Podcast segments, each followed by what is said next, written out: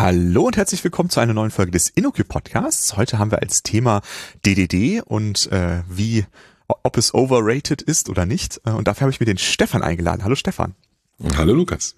Du hast ja vor einer Weile auf deinem äh, persönlichen Blog einen Artikel geschrieben, der hieß DDD is overrated und äh, nachdem es da einige Reaktionen zu gab, äh, kam dann ein zweiter Blogpost, ist Domain-Driven Design overrated? Wie, äh, wie stehen denn diese zwei Blogposts in Verbindung? Hm, also eigentlich ist das der gleiche Blogpost, nicht exakt der gleiche, aber fast der gleiche. In dem, in dem zweiten äh, gibt es ein paar zusätzliche Links und ein bisschen Ergänzung. Ähm, vor allem aber hat sich der Titel geändert, wie du korrekt bemerkt hast. Ähm, ich hatte in dem ersten Blogpost DDD is overrated geschrieben, weil ich so ein bisschen natürlich auch weiß, dass sowas so ein schöner Clickbait-Titel ist, also mhm. Reaktionen auslöst. Und danach, als ich das gemacht habe, habe ich mich so ein bisschen geschämt und dachte, ach, eigentlich ist das ja blöd, weil es so durchsichtig ist und jeder das auch merkt. Also wenn man den Blogpost liest, dann merkt man, dass das eigentlich nicht so richtig passt, was im Titel steht, zu dem, was dann im Text kommt. Weil ganz so negativ, wie sich der Titel anhört, sehe ich das gar nicht. Ähm, aber eben auch nicht uneingeschränkt positiv und deswegen habe ich es ein kleines bisschen entschärft. Mhm. Und ich habe äh, ganz schlimm Haue bekommen von unseren Marketingkollegen, weil der Blogpost so populär war und in meinem persönlichen Blog hatte ich gesagt, ah, bist du nicht blöd, wieso schreibst du das denn da? Und ehrlich gesagt weiß ich das gar nicht. Also normalerweise, wenn ich was in meinem persönlichen Blog schreibe, dann, weil ich das Gefühl habe, es gehört nicht auf Innung gekommen. Mhm. Ähm, aber der passt ja durchaus zu unseren sonstigen Themen und deswegen äh, ist er jetzt eigentlich da, wo er hingehört, mit einem Titel, mit dem ich mich besser fühle und deswegen behaupte ich mal, dass das die kanonische Version des Blogposts ist. Verstehe, alles klar. Ich meine, DDD ist ja auf jeden Fall auch ein Thema, was InnoQ jetzt schon äh, auch schon was länger relativ intensiv beschäftigt. Wir haben ja auch einige mhm. Kollegen und Kolleginnen, die äh, da ähm, Schulungen zu geben beispielsweise und äh, ja im Allgemeinen auch dafür äh, werben und äh, das auch sehr intensiv einsetzen, würde ich jetzt mal mhm. sagen. Ähm, mhm. Aber dein Blogpost ist ja äh, auf Hacker News äh, irgendwie sehr gut angekommen, wahrscheinlich unter anderem wegen des Clickbaity-Titles. äh, und es ist ja sogar zu einer japanischen äh, Übersetzung gekommen. Also irgendwie scheint das doch Resonanz ausgelöst zu haben.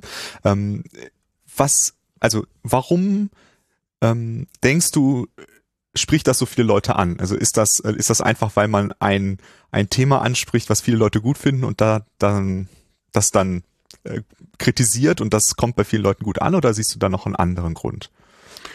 Hm. Also ich möchte ja glauben, also wer weiß, ob es stimmt oder nicht, ne, aber ich möchte gerne glauben, dass es nicht nur der Titel ist, mhm. sondern eher der Inhalt, der die Leute anspricht. Und im Inhalt habe ich mich bemüht, ähm, das schon ein bisschen ähm, ausgeglichener darzustellen, weil die, die, die Kurzfassung wäre ja, es ist viel Gutes an Domain-Driven Design, da sind viele gute Ideen drin, da sind viele Dinge, die man verfolgen sollte, aber man sollte das nicht religiös verklären. Es ist mhm. keinesfalls das Einzige, was Sinn ergibt. Es gibt viele andere Dinge, es ist nicht aus dem Nichts entstanden, sondern baut auf vielen anderen Dingen auf. Und man kann auch erfolgreich Software entwerfen und umsetzen, wenn man gar nichts mit Domain-Driven Design am Hut hat. Das ist eigentlich, eigentlich sind das ja sehr, ähm, wie soll ich sagen, eigentlich sind das ja Allgemeinplätze. Ne? Aber ja. trotzdem scheint es den Nerv getroffen zu haben, weil es, glaube ich, tatsächlich ein Problem ist, nicht nur mit Domain-Driven Design, können wir vielleicht am Ende nochmal drüber sprechen, ähm, aber eben auch da. Also es gibt so eine, so eine Bewegung, äh, auch das ist immer gemein, wenn man sowas sagt, ohne, ohne spezifische Namen zu nennen. Ne? Mhm. Aber das Gefühl, es gibt so eine, gibt Leute, die das äh, so uneingeschränkt ähm, toll finden und tatsächlich irgendwann auch das äh, so verklären, dass es gar nichts mehr mit dem zu tun hat, was die Leute, die sich das ausgedacht haben, eigentlich damit bezweckt haben. Und das ist irgendwie schade. Es ist schade, wenn eine gute Idee dann auf einmal eine Gegenreaktion erzeugt, weil sie zu sehr gehypt wird. Das ja. ist vielleicht so ein bisschen das, was mir, worauf es mir eigentlich ankommt. Also ich finde viel gut dran, können wir sehr gerne drüber sprechen. Es gibt mhm. ein paar Dinge zu kritisieren, es gibt Dinge, die nicht immer gut sind, sondern nur manchmal. Und so sollte man bei allen Dingen eigentlich eine Bewertung anhand des Kontexts machen und nicht einfach irgendwas nachplappern, was man ja. irgendwo gelesen hat. Ja, ich glaube, das äh, ist, glaube ich, eine ganz allgemeine Regel für ja. gute Entscheidungsfindung, ähm, auch ganz außerhalb vom DDD-Kontext. Okay, mhm. gut. Ähm, aber lass uns doch erstmal noch einen Schritt zurückgehen. Äh, du hast bestimmt irgendwann äh, das DDD-Buch gelesen, äh, wahrscheinlich mhm. auch schon etwas länger her. Was war denn da so dein Gedanke? Hast du gedacht, eine revolutionäre Idee, das ändert alles? Oder was war deine Reaktion äh, auf also meine Reaktion, als ich das ursprüngliche Buch gelesen habe, war, ähm, ich glaube auf Englisch würde man sagen, duh. Mhm. Also ähm, ja, ich, ich glaube, ich, ich glaube, ich war schon ein bisschen darauf vorbereitet. Also ich hatte von dem Buch vorher gehört, dann habe ich es gelesen. Ich weiß gar nicht genau, wann das war, war in frühen 2000ern, relativ kurz nachdem es rausgekommen ist. Und ähm, in dem Buch standen ganz, ganz viele Dinge drin, die ähm, die ich und die, die meine Kolleginnen und Kollegen so auch schon praktiziert haben. Mhm. Und dann, wenn man so ein Buch liest äh, und sich dann fragt, das ist doch alles so offensichtlich, dann neigt man dazu, das vielleicht abzuqualifizieren. Ich hatte das aber schon ein, zwei Mal davor, deswegen hatte ich das schon äh, verinnerlicht, dass das eigentlich ein gutes Zeichen ist. Also es ist gar nicht schlimm, wenn man ein Buch liest und das Gefühl hat, ja, das ist doch alles offensichtlich. Mhm. Ähm, das ist oft ein Grund zu hinterfragen, ob das, was man für so offensichtlich hält, denn wirklich so offensichtlich ist. Ähm, oder ob man das nur äh, jetzt zum ersten Mal sozusagen externalisiert und, und formalisiert und verschriftlicht irgendwo wahrnimmt. Ja. Ich hatte das mit anderen Dingen auch. Also ähm, äh, was ist denn ein gutes Beispiel? A Patterns of Enterprise Application Architecture von Martin Fowler ist so ein Ding, das fand ich eigentlich unendlich langweilig. Ja. Das ist, aber es ist ein wirklich gutes Buch. Also zu dem, heute sind viele Dinge da drin vielleicht nicht mehr so relevant, aber zu dem Zeitpunkt war es ein wirklich gutes Buch, weil es eben wirklich ähm, aufgeschrieben hat, was so gängige Praxis ist, was wiederverwendbare Dinge sind. Genauso fand ich das bei Domain-Driven Design auch. Mhm. Und ich finde, es ist immer eine gute Sache, wenn man ähm, Dinge, die vielleicht vermeintlich offensichtlich sind, ähm, mit Namen belegt und in Kontext setzt und gegeneinander abgrenzt und relativ gut definiert und damit einfach eine, eine gemeinsame Sprache findet, mit der man sich darüber unterhalten kann. Das empfinde ich als eine, als eine sehr positive Sache, als einen positiven Beitrag. Ähm, und das hat Eric Evans, finde ich, in dem Buch sehr gut gemacht. Mhm. Und da habe ich überhaupt kein Problem mit. Also das finde ich eine, eine gute Sache. Ja.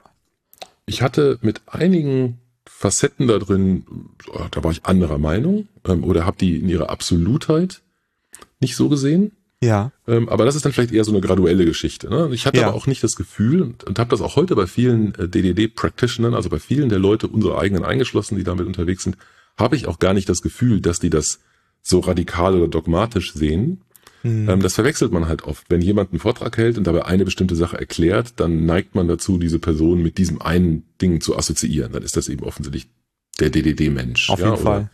Und, und ähm, das ist oft gar nicht so. Also die Leute, die das machen, die erzählen halt in diesem Kontext gerade was darüber, aber das ist nicht das Einzige auf der Welt, was sie tun. Und es ist insofern auch falsch anzunehmen, dass nur das richtig ist, was genau in diesem Kontext gesagt wurde. Gilt ja. auch für ganz viele Dinge. Auf jeden Fall. Ich meine, es ist auch ein Vortrag, in dem man einfach alle zwei Minuten sagt, äh, es kommt drauf an, es kommt drauf an, äh, ist auch nicht so interessant. Ist also, ein bisschen langweilig, ja. ja genau. mhm. äh, also stellt man es vielleicht auch ein bisschen anders dar, als man es dann in der Praxis machen würde. Ne? Also würde mhm. man in der Praxis würde man sagen, ja, okay, an der Stelle weiche ich jetzt von diesem goldenen Pfad ab äh, und in dem Talk äh, ist meistens einmal nicht die Zeit dafür, auch immer auf jede äh, Abweichung einzugehen und zum anderen versucht man ja auch irgendwie eine Nachricht zu transportieren und irgendetwas Klares zu präsentieren und nicht zu sehr das zu, ver, zu verwaschen. Und das ist mhm. natürlich ein Konflikt, in dem man immer ist als äh, Vortragender, ne? dass man mhm. ähm, versucht da irgendwie eine Balance zu finden zwischen zu viel It depends und äh, zu wenig. ja. Ja, es hat auch vielleicht ein bisschen was mit dem, ich glaube, man nennt das das Dreyfus Model of Learning, das Dreyfusche Lernmodell, äh, aus dem sich auch ein Lehrmodell sozusagen ergibt, zu tun. Ähm, nämlich, dass man, wenn man etwas lernt, wenn man gerade zum ersten Mal davon hört oder wenn man sich zum ersten Mal damit beschäftigt oder das das erste Mal anwendet, dann ist es sehr gut, sich relativ eng an die Regeln zu halten. Mhm. Und je besser man etwas kennt und je mehr man damit versteht, umso mehr kann man Regeln auch mal ignorieren oder umgehen, bis man irgendwann sozusagen verstanden hat, was der was die Intention des Ganzen ist und dann eben als Experte sozusagen nur noch das, Experte, Expertin nur noch das anwendet, was eben im entsprechenden Kontext Sinn ergibt. Wenn man jetzt aber jemanden, ähm, der oder die gerade völlig am Anfang steht, äh, wenn man die total verwirrt mit allen möglichen Expertenaussagen, bringt es auch niemanden weiter. Ja, ne? Also das ist die Vereinfachung ist einfach ein Mittel des Lehrens, das ist total in Ordnung, muss man machen. Man muss sich halt auch irgendwann weiterentwickeln und weiter lernen, denke ich. Mm. Und das hat jeder bei anderen Themen. Also es ist nicht jeder Experte in allem, sondern das beobachtet man an sich selbst ja auch bei ganz vielen Dingen. Ja. Ja, also bei mir war es so, ich habe das Buch ungefähr so 2013 rumgelesen, also schon eine gute zehn Jahre oder so, nachdem es mhm. rausgekommen ist. Äh, da hab ich, war ich noch nicht bei InnoQ, da war ich bei meinem vorigen Arbeitgeber.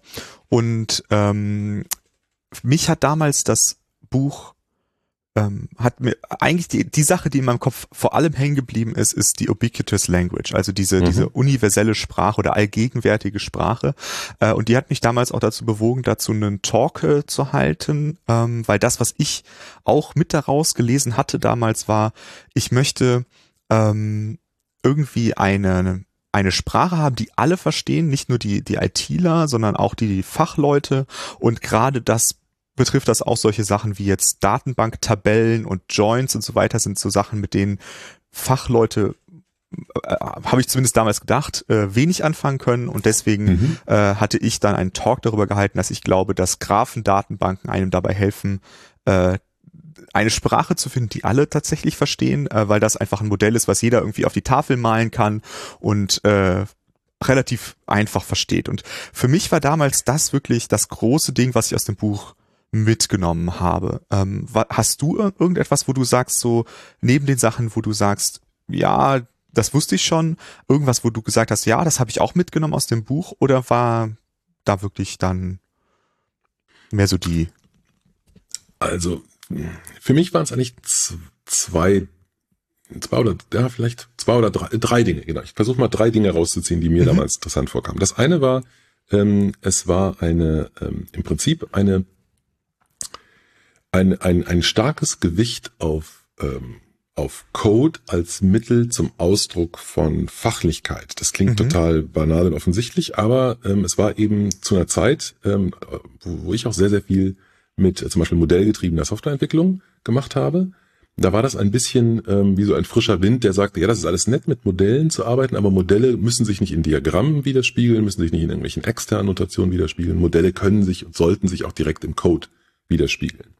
Code sollte nicht ein, ein rein technisches Artefakt sein, das nur Entwickler, Entwicklerinnen angucken, verstehen können. Im Idealfall ist der Code in einer Sprache geschrieben, so dass man, so dass Fachanwender den bestimmt nicht schreiben, aber doch zumindest darüber reflektieren können, wenn man ihnen das erklärt oder wenn sie das lesen, so dass, das, was man da hat, in gewisser Weise ähm, nah an dem fachlichen Vokab und dem Vokabular der fachlichen äh, Domäne dran ist wie gesagt, eigentlich ein offensichtliches Ding.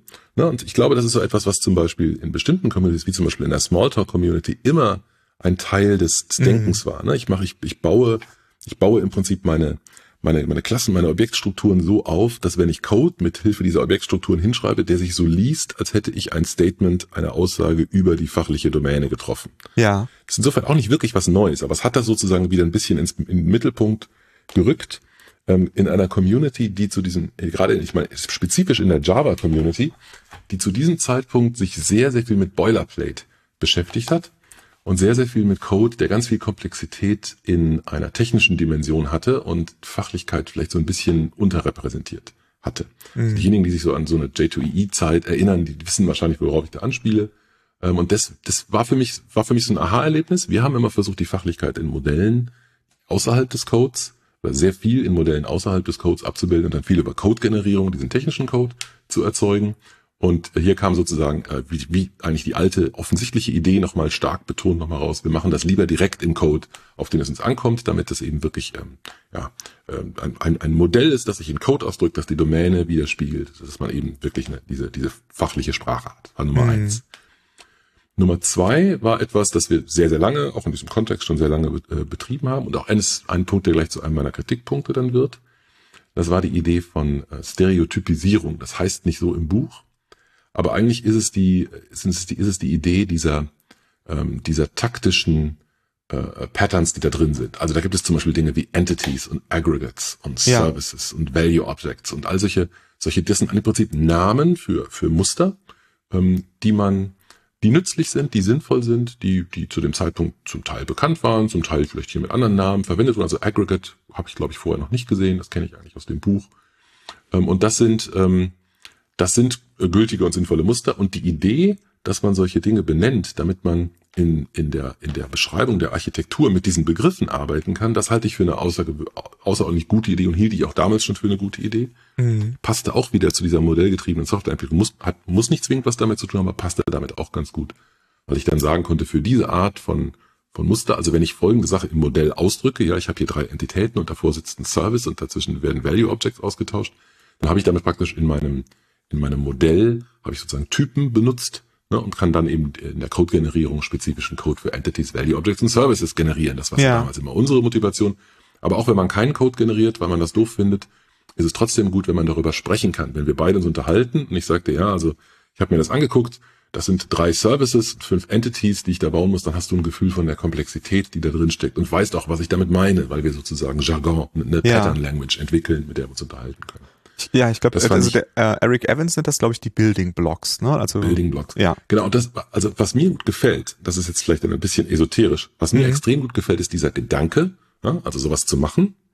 Ich finde auch die Muster, die da drin sind, die Building Blocks, die da drin sind, total okay. Was mich unendlich nervt, ist, wenn Leute glauben, das ist die vollständige Liste. Mhm. Also das sind die Bild, das sind die richtigen Building Blocks. Diese Building Blocks musst du benutzen, um Software zu bauen. Quatsch. Das ist ein, ein Startpunkt. Damit kannst du loslegen, wenn du nichts hast. Ja, und die ja. sind vielleicht auch okay, die reichen dir vielleicht auch aus, aber es ist total okay, fünf andere Building Blocks oder Stereotypes zu entwickeln oder drei davon zu ignorieren oder Aggregates bescheuert zu finden und was anderes zu machen. Ja. Das kommt doch auf die konkrete Architektur an, von der ich da spreche. Und ehrlich gesagt bin ich mir sicher, dass Eric Evans das ganz genauso sieht. Es ja. ist überhaupt nicht so, dass der glaubt, dass das das einzig, die einzig richtigen Patterns sind. Aber manche Leute, die das zu wörtlich interpretieren, glauben das. Und glauben, mm. eine richtig gute Architektur ist es nur, wenn es Aggregates benutzt. Und dann wird lange darüber diskutiert, wann ein Aggregate ein gutes Aggregate ist und wann nicht. Das, das ist, also es gibt nicht richtig und falsch in dieser, in dieser Sicht. Es gibt das, was für mich funktioniert und das für dich funktioniert. Das muss nicht das Gleiche sein. Wir können uns darüber austauschen, eigentlich dir von meinen positiven Erfahrungen berichten, mit meiner Art und Weise sowas zu bauen. Und dann kannst du das annehmen oder auch nicht. Ja. Aber es gibt keinen Anspruch auf Wahrheit, weder bei Eric Ernst noch bei sonst irgendwem, weil das immer kontextabhängig ist. Ja. Das war sozusagen der, der zweite Teil. Also da habe ich schon so das eine oder andere Problem.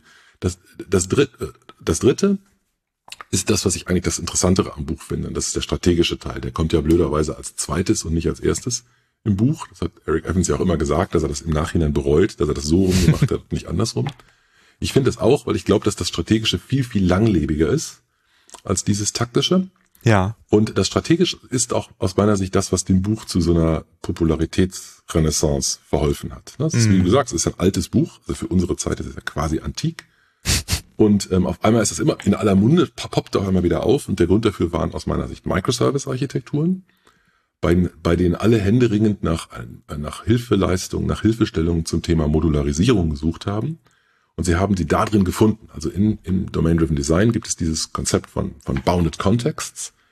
Ganz vereinfacht gesagt, von der Idee von Geltungsbereichen, also abgegrenzten Geltungsbereichen für Teile dieser, dieser Ubiquitous Language. Ne? Also mhm. vereinfacht gesagt, ein Konto, der Begriff Konto bedeutet vielleicht in, im Abrechnungs- Kontext etwas anderes als der Begriff Konto im, keine Ahnung, Provisionierungskontext oder Logistikkontext bedeutet. Ne? Das ist das ja. gleiche Wort, bedeutet aber unterschiedliche Dinge.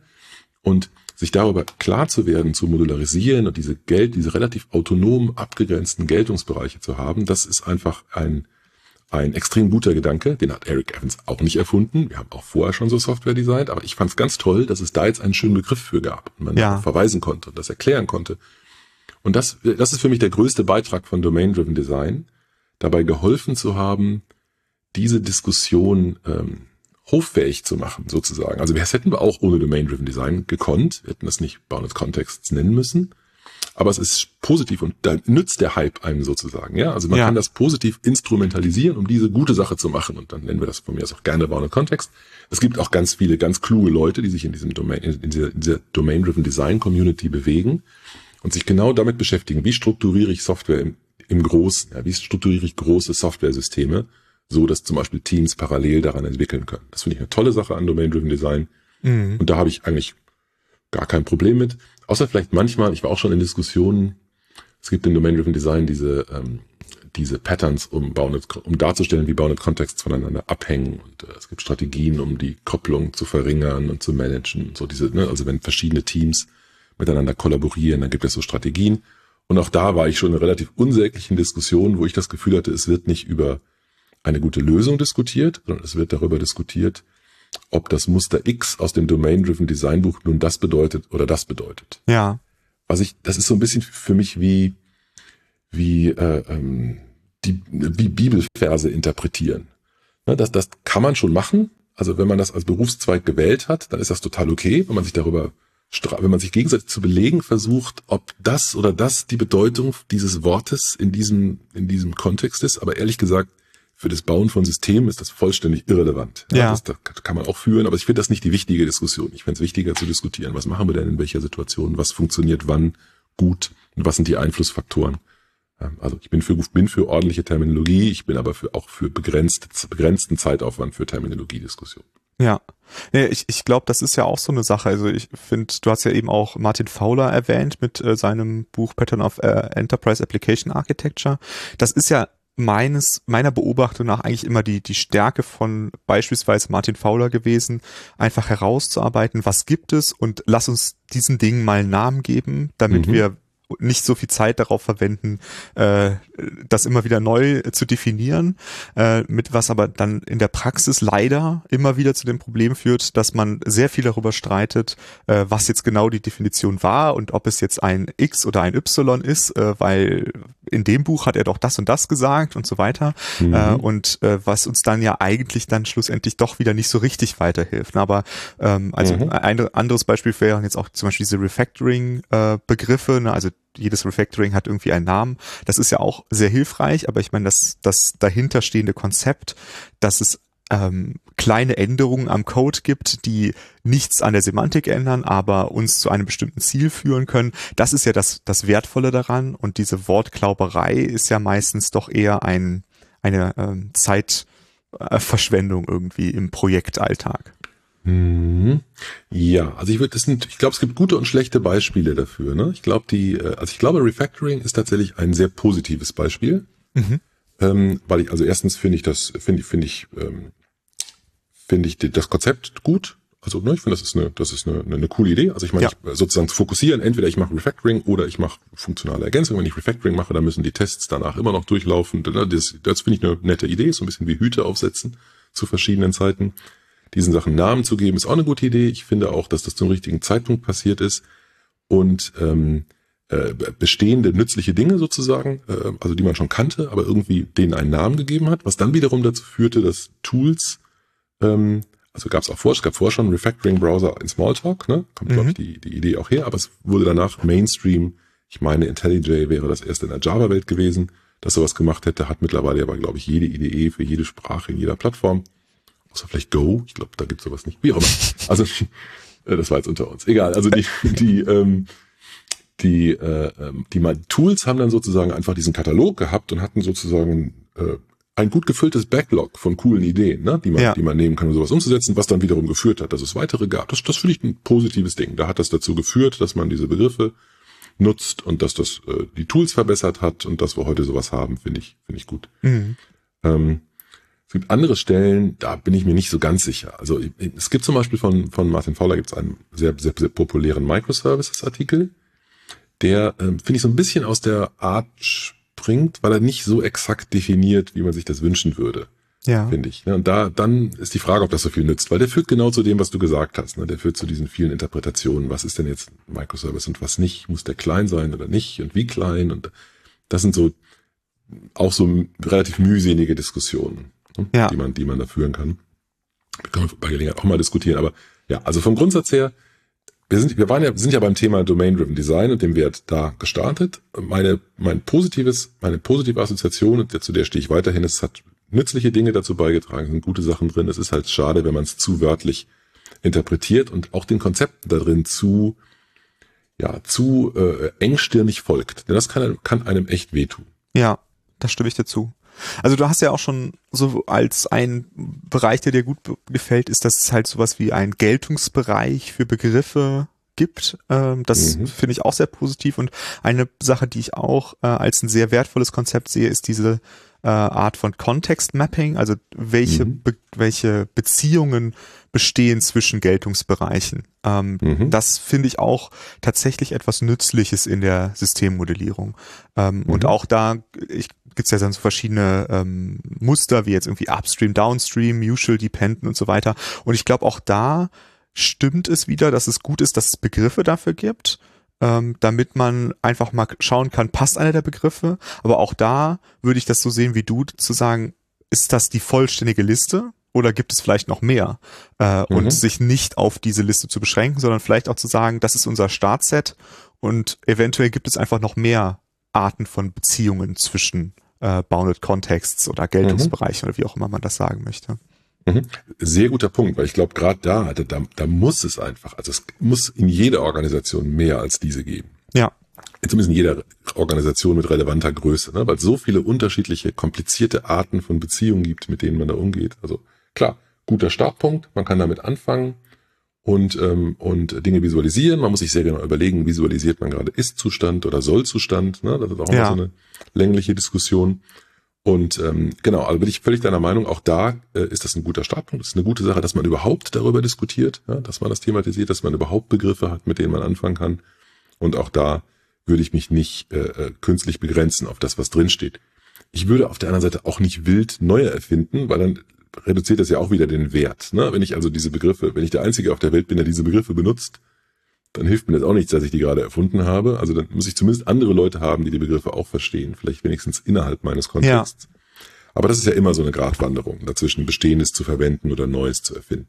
Definitiv. Ich meine, ich glaube, dass man in einer guten Dokumentation auch die Teile vom, von den Beziehungen, äh, die schon von Eric Evans oder ähm, wie heißt der andere noch, äh, Von Vernon ähm, mhm. äh, definiert sind, dass man die dann trotzdem auch nochmal in eigenen Worten beschreiben sollte, einfach damit man nicht sagt, so hier sprechen wir jetzt über Upstream, Downstream, da weiß ja jeder, was gemeint ist, ne? sondern einfach das in das Vokabular einzubringen, dass wir als in der Architektur unseres Systems verwenden. Und weil sonst ist es ja keine ubiquitous language, wenn wir es nicht schaffen, solche Begriffe auch in unserem Kontext einfach zu etablieren, meiner Meinung nach. Mhm. Das ist schon ganz schön Meta jetzt, ne? Weil jetzt ja. sprechen wir von Ubiquitous Language der Designer und nicht ja. Ubiquitous Language der Fachdomäne. Also es wird auf die Meta-Ebene gewechselt. Das stimmt. Ja, das äh, ist immer das Schöne, wenn man auf Meta-Ebene auch gleich noch anfängt. genau. Aber ich wollte, äh, ja. Sorry, einen Punkt wollte ich noch aufnehmen, weil du den gerade so schön gesagt hast. Ich wollte den auch nochmal unterstreichen mit der Ubiquitous Language. Ne? Du hattest ja, äh, du hast es gesagt, das war für dich so eine Erkenntnis. Ähm, das finde ich auch nochmal einen ganz wichtigen Punkt. Ähm, äh, würde ich auch nochmal auch noch mal zustimmen wollen, explizit ähm, weil das, glaube ich, auch ähm, vielen Leuten die Augen geöffnet hat zu unterschiedlichen Zeitpunkten, dass es keine gute Idee ist, diese, äh, diese künstlichen Grenzen da einzubauen, also so mhm. künstliche eigene Begriffe zu erfinden, gerade um sich abzukapseln. Das finde ich ist so eine typische Jugendsünde, die man macht, wenn man, wenn man noch relativ unerfahren ist. Mhm. Dann erfindet man irgendwie eigene Abstraktionen, eigene Dinge, weil man irgendwie glaubt, dass man das in ein besseres konzeptionelles Modell reinbekommt als die Fachseite, womit man oft falsch liegt. Ja. Ne, zumindest wenn man das nicht mit der Fachseite diskutiert, also sich ein eigenes Modell auszudenken und das dann mit der Fachseite zu reflektieren und zu sagen, sag mal, stimmt das, ist das nicht vielleicht so? Das kann eine sehr gute Idee sein.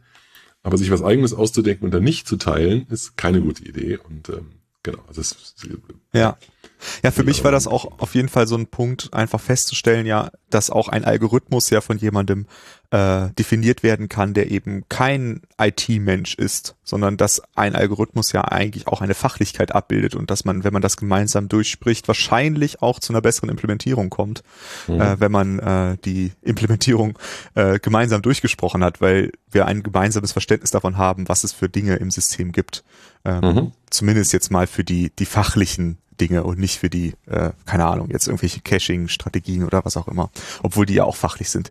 Äh, aber sonst kommen wir ganz vom Thema ab. Mhm. Ich wollte noch mal ganz kurz auf die, die Building Blocks äh, eingehen. Ähm, was, was ich damals kurios fand, als ich das Buch gelesen habe, war, ähm, wenn ich mich richtig erinnere, gibt's da, glaube ich, äh, sechs Stück in dem, in dem Buch. Ähm, ähm, Aggregates, äh, Repositories, ähm, Value Objects ähm, nee, äh, äh, Entities, Aggregates und Value Objects als mhm. äh, hatte ich in meinem Kopf als eine Gruppe gesehen und dann gibt's irgendwie noch die Repositories und Factories und Services. Mhm. Ähm, ich persönlich hatte ähm, relativ viel Wert daraus gezogen, dass es Entities äh, und ähm, Value Objects gibt, weil ich das in der Datenmodellierung tatsächlich sehr praktisch fand. Ich habe mich damals damit beschäftigt, wie ähm, wenn ich jetzt eine Datenbank habe, bei der ich eben nicht mehr Tabellen habe, sondern äh, Dokumente, in denen ich auch Nesting haben kann, wie entscheide ich, ob ich etwas einbinde oder mhm. äh, wie ich etwas, äh, ob ich ähm, tatsächlich eine Referenz zu dem anderen Objekt mache. Mhm. Und mir hat das tatsächlich da die Augen geöffnet zu sagen, ah okay, äh, eine die die ähm, die Value Objects, die darf ich in meine Entity einbetten dann wird es vielleicht zu einem Aggregate, aber das war mir tatsächlich relativ egal. Ähm, aber wenn das andere eine Entity ist, dann darf ich sie eben nicht einbetten, sondern ich muss sie referenzieren. Und was mich damals total irritiert hat, war, dass dann noch über Repositories und Factories und so gesprochen würde, die für mich irgendwie, ja, das gut, das sind halt so Pattern, die sind manchmal praktisch, manchmal nicht, aber dass diese irgendwie auf dieselbe Ebene ge gezogen wurden, das hat mich damals, glaube ich, sehr irritiert an dem Buch, dass die zusammen in einem Kapitel standen. Ähm, mhm. ich weiß auch nicht. Also ich, ich hatte das Gefühl, also wir, wir haben damals in verschiedenen Projekten verschiedene solche jetzt sage ich noch das Wort Metamodelle gehabt. Ne? Also da Ja. gab es zum Beispiel Projekte, da gab es irgendwie, ähm, äh, da gab es Business Objects und die hießen dann, ähm, das kennen vielleicht noch alte IBMer, kennen das noch, Ego, Pego, Argo, ja, Entity-Geschäftsobjekte, Prozessgeschäftsobjekte und Aktivitätsgeschäftsobjekte. Ja, das Also ist ich so eine klassische Ziel. Das ist nur für, ist nur für ganz, ganz alte Zuhörer und Zuhörerinnen dieses, dieses Podcasts, die sich an das noch erinnern. Aber das, das zum Beispiel findest du im deutschsprachigen Raum in ganz vielen Projekten aus dem Ende der 90er, Anfang 2000er, weil da irgendwie dieselben Consultants von einem Projekt zum nächsten gezogen sind und diese Idee mitgenommen haben. Und sie ist immer etwas anders ausgeprägt. Da gibt's immer noch andere Layering-Strukturen und noch ein paar andere extra Stereotypen dazu. Und ähm, das hat sich zum Teil weiterentwickelt. Man hat in einem Projekt was äh, ausprobiert, hat gemerkt, okay, war in der Beziehung gut, in der Beziehung war es bescheuert, aber in dem Projekt konnte man es nicht mehr ändern. Also konnte man im nächsten Projekt das nächste ausprobieren und dann im übernächsten das über und so weiter.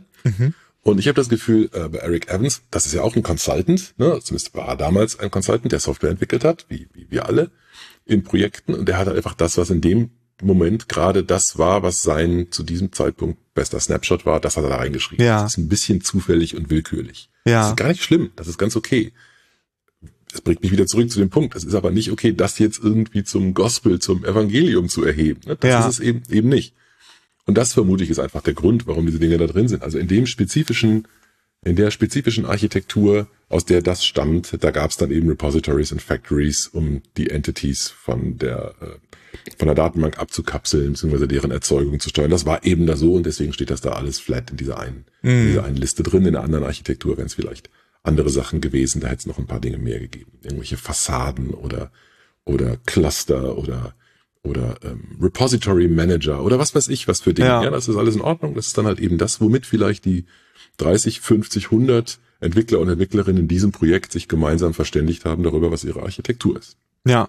Ich meine, das unterstreicht ja eigentlich nur den Punkt, ne, dass man das irgendwie als einen, ein Startset sehen kann. Aber für mich, wie gesagt, waren halt diese Value, also das Konzept von Value Objects und äh, Entities, das fand ich tatsächlich äh, wichtig äh, Mhm. für meine Datenmodellierung. So, das, das hat mir weitergeholfen.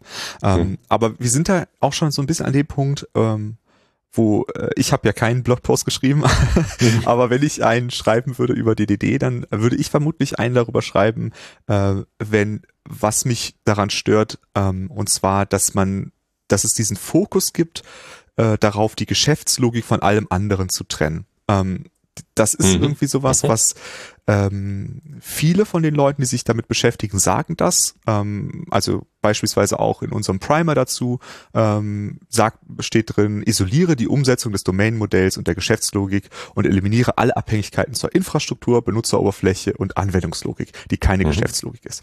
Ähm, und ich frage mich bis heute, ob das eine gute Idee ist. Ich, ich verstehe, warum man das tut. Und ich verstehe auch, dass zum Beispiel ja die Repositories ein Weg sind, das zu tun für die Datenbank beispielsweise. Ähm, aber ich weiß nicht, ob das eine gute Idee ist. Äh, wie, was, wie stehst du denn zu diesem Satz? Also die Kernidee, die da drin steckt, ist ja, dass dieses, äh, diese Implementierung dieses Models eben auch genau das sein soll. Ne? Die sollen Domain-Model implementieren und nicht sich mit Infrastrukturzeug beschäftigen. Hm. Und ich glaube, die Idee dahinter, die Begründung dafür ist, dass das das ist, was langfristigen Wert hat. Andere Dinge kommen und gehen, ähm, ändern sich, aber das bleibt eben. Das ist meine Ubiquitous Language. Das kapselt letztendlich ja das, was in meinem Geschäft, die, was die, was die Essenz meines Geschäfts ist. Ne? Und deswegen, wenn ich das von dem anderen Zeug isoliert habe, dann kann es eben lange leben, an vielen Stellen wiederverwendet werden. Ähm, es ist im Prinzip, ja, ich habe sozusagen technischen Code und fachlichen Code nicht miteinander vermixt und damit auch nicht deren Lebenszyklen miteinander vermixt. Mhm. Ne? Das ist, glaube ich, die Motivation von dem Ganzen. Ja. Und ich glaube, die Frage, ob das eine gute Idee ist oder eine schlechte Idee ist, lässt sich so nicht beantworten, Hm. weil dafür die Standard-Consultant-Aussage gilt, kommt halt drauf an. Ja. Ähm, also, ich glaube, das ergibt Sinn, wenn das ähm, komplexe Fachlogik ist, die auch wirklich zum größten Teil da drin besteht. Ne? Also wenn ich das, Hm. Wenn ich, wenn ich vielleicht ein Rechenmodell, ja, ein komplexes, einen komplexen Tarifrechner oder so, oder, oder also wirklich echte, interessante, spannende, komplexe Fachlogik, wenn ich die darin äh, umsetze, dann, Ja. dann ist das für mich ein gutes Modell. Ähm, wenn das selbst so anämisch ist, dass da gar nichts Interessantes drinsteht, dann habe ich mir keinen Gefallen getan. Also wenn sozusagen alles, was interessant ist, eigentlich sich im UI, im, im Teil davor oder in der Datenbank dahinter oder in der Integration der Umsysteme befindet, dann ist das, was für mein Domain-Model dann noch übrig bleibt, total öde und langweilig. Mhm. Und es kann auf der anderen Seite, ja, das haben wir beide auch schon mal diskutiert, kann es auch zu, zu unangenehmen Performance-Problemen führen. Also wenn ich jetzt sklavisch dieser Regel folge und sage, ich muss das immer so machen, dann ähm, nutze ich vielleicht auch Features außenrum nicht so, wie ich sie nutzen könnte. Ja. Ich nutze vielleicht mein HTTP-Caching nicht, das ich für meinen RESTful Web Service verwenden könnte. Oder ich nutze meine Joins in meiner relationalen Datenbank nicht, mit der ich alles hunderttausendmal schneller erledigen könnte, mhm. als es in Memory mit meinen Java-Objekten oder .NET-Objekten zu machen. Äh, das ist auch nicht immer wahr oder falsch, es kommt halt ganz drauf an. Und eigentlich glaube ich, dass die, eigentlich glaube ich, dass die richtigere Interpretation von Domain-Driven Design wäre, wenn das richtig rumgeschrieben, also ich, ja, ich mach mal einen Schritt zurück wie ich mir gewünscht hätte, dass er das Buch geschrieben hätte, jetzt mit, mit Hindsight ist das ja immer leicht, ne, im ja. Nachhinein. Dann hätte er das, den strategischen Teil vorgezogen und dann hätte er diesen taktischen Teil als ein Beispiel genommen. Mhm. Also strategischer Teil ist, wir teilen das auf, wir machen diese Bound Context, wir machen diese Einzelteile. Und hier ist eine Art und Weise, wie man in so einem Teilbereich Dinge umsetzen könnte. Und es kann auch viele andere kluge Arten geben, wie man sowas macht. Aber hier ist mal ein Beispiel, falls ihr einen Startpunkt braucht. Das hätte mir gut gefallen. Ja. Weil das, was er vorschlägt, passt Manchmal. Aber wenn ich mir jetzt vorstelle, ich habe so einen komplexen Systemkontext, dann gibt es vielleicht auch einen Teil, den setze ich am besten um, indem ich ganz, ganz viel Hardcore-Datenbankprogrammierung mache. Ja. Und einen anderen Teil setze ich um, indem ich ganz, ganz viel Frontend-Geschichten mache, ja, weil das, das, das Datenmodell ist banal, die Geschäftslogik auf dem Server ist banal, der die eigentliche Musik spielt im, im Frontend in irgendeiner nativen App oder in irgendeiner fancy Web-App, was weiß ich. Ja, also diese Entscheidung, die lässt sich eben nicht ohne Kontext treffen und die mhm. lässt sich sozusagen nicht ohne Bounded Kontext treffen. Die lässt sich nicht treffen, ohne zu wissen, über welchen Teilbereich ich hier gerade spreche. Ja. Ein Beispiel wäre sowas wie ähm, ein großes E-Commerce-System hat vielleicht einen Teil, in dem in dem baue ich die, da ist ein Bounded Kontext, da wird Produkt Produkt äh, äh Logik gebaut und da geht's um ein User Interface fürs Backoffice und die Geschäftslogik an dieser Stelle. Und in einem anderen Teil des Systems geht's darum, äh, möglichst schnell irgendwelche Suchergebnisse auszuliefern. Und das, sind, mhm. das sind extrem unterschiedliche Dinge, für die man wahrscheinlich völlig andere Architekturen nimmt. Und ob für eins von beiden jetzt so ein Domain-Model sinnvoll ist oder nicht, bleibt dem geneigten Zuhörer, der geneigten Zuhörerin überlassen.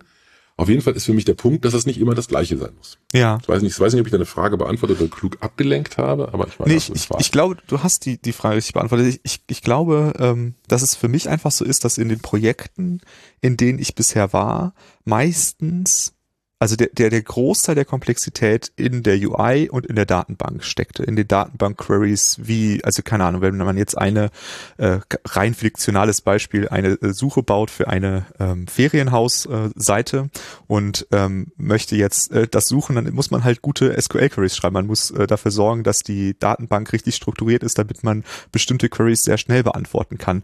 Und ähm, diese Art von Komplexität, die ist halt sehr hoch, aber danach irgendwie daraus äh, Objekte zu bauen, die man dann an die View weitergibt, die ist halt relativ klein. Äh, mhm. Und äh, nachher ist dann die Komplexität in der in der UI wieder relativ groß. Da muss man halt gucken, wie sorgt man dafür, dass die Darstellung für verschiedene Leute gut funktioniert und so weiter. Und vielleicht ist das einfach mein meine beschränkte Sicht auf äh, verschiedene Arten von Projekten, äh, aber dass diese Projekte, die ich bisher kenne, da ist es fast immer so, dass, dass da an diesen zwei Orten die Komplexität liegt und dieses Herausheben von diesem, diesem Kernteil äh, ist einfach vielleicht etwas, was in anderen Projekten, in anderen ähm, Kontexten viel wichtiger ist, weil das viel, viel mehr Komplexität ist, aber ich habe es halt einfach selber noch nicht so viel erlebt. Also ich glaube, es gibt gibt, genau, also die, im Prinzip dieses Standard, es kommt ganz drauf an, ne, gilt natürlich mhm. immer, können wir jetzt immer jeden Satz automatisch als äh, ja, damit betrachten. Ähm, ich glaube, dass es ähm, manchmal so ist, dass die beste Art und Weise, sowas zu lösen, einfach eine sehr datenbanknahe Art und Weise ist, weil da an Geschäftslogik, die man jetzt in Java oder Ruby oder C Sharp oder Go oder was auch immer umsetzen müsste, gibt es einfach gar nicht so wahnsinnig viel. Ja, die Anwendung ja. macht im Wesentlichen, äh, hat die irgendwelche Inhalte, die liegen in der Datenbank darum, die müssen irgendwie visualisiert nach außen, äh, außen gereicht und hauptsächlich CRUD-mäßig irgendwie aktualisiert werden. Das, das gibt's bestimmt ganz oft. Dafür mag eine Architektur sehr gut sein, die die äh, da nicht so viel drauf gibt, da jetzt Sachen großartig gegeneinander zu isolieren. Mhm. Ähm, mag andere Stellen geben, an denen es hauptsächlich um algorithmische Komplexität geht und mhm. die Datenhaltung absolut trivial ist und es wirklich überhaupt, also theoretisch alles, was du da speicherst, äh, in den in, in Zehntel des Hauptspeichers deines Laptops passt. Ja, und da ist es vielleicht falsch, sich darum Gedanken zu machen. Ja. Wieder andere, da mag's, äh, was ich, du baust irgendwas, du baust so ein kollaboratives Whiteboard-Tool oder so, ja, wo mehrere Leute gemeinsam ein Diagramm editieren, da liegt die gesamte Komplexität im Frontend, da ist die Datenlogik, Datenbanklogik auch relativ irrelevant, weil du so ein ganzes, so einen ganzen Blob da irgendwie ablegst oder so. Ne? Also es gibt eine riesige Bandbreite. Es gibt vielleicht äh, Stellen, wo so ein CQRS-Ansatz gut passt, der auch aus der Domain-Driven Design-Ecke kommt, übrigens, mhm. ja, der im Prinzip sagt, es gibt auf der einen, es gibt diesen einen Strang, diesen einen Weg, also CQRS heißt ja Command Query Responsibility Segregation. Ja, super, super fancy Acronym. ähm, das bedeutet im Prinzip, dass du diesen Schreibstrang, also dass die Aktivitäten, die Kommandos, die machst du eigentlich so richtig schön Eric Evans mäßig mit Commands und mit all diesem Zeug, was da drin ist. Mhm. Ja, und da kommen irgendwelche Events raus. Und dann gibt es irgendwo irgendein Eventhändler, der diese ganzen Events nimmt und damit ein wunderbares Read-Model befüllt, dass du dann super effizient mit direkten Datenbankzugriffen auslesen und ausliefern kannst. Also das, ja. das, sind sozusagen beides. Ne? Das ist einmal die, die, die Fachlogik, das fachliche Modell mit all dem Zeug ohne Abhängigkeit auf Datenbank, auf dem Schreibenden, auf dem Aktionsstrang und du hast das hochoptimierte, das dann vielleicht gar keinen tollen Domain-Layer mehr braucht in, in der Leseecke. Mhm. Auch das ist nicht immer eine gute Idee. Das ist manchmal völlig bescheuerte Komplexität, die, die niemand braucht. Ne? Kommt halt ganz drauf an. Mhm. Okay, gut. Ich glaube, ähm, wir haben das, äh, glaube ich, jetzt sehr oft gesagt. Es kommt drauf an. ähm, äh, liegt dir noch etwas auf der Seele? Möchtest du noch etwas äh, zu dem Thema DDD und äh, Overratedness oder nicht sagen? Oder?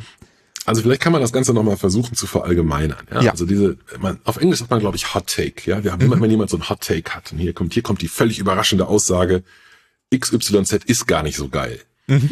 Äh, das ist so ein bisschen, das ist schon so ein bisschen berechenbar und langweilig. Und, und eigentlich, äh, also ich bin da komplett mitschuld an, an, diesem, an diesem Ding, was ich offen zugebe.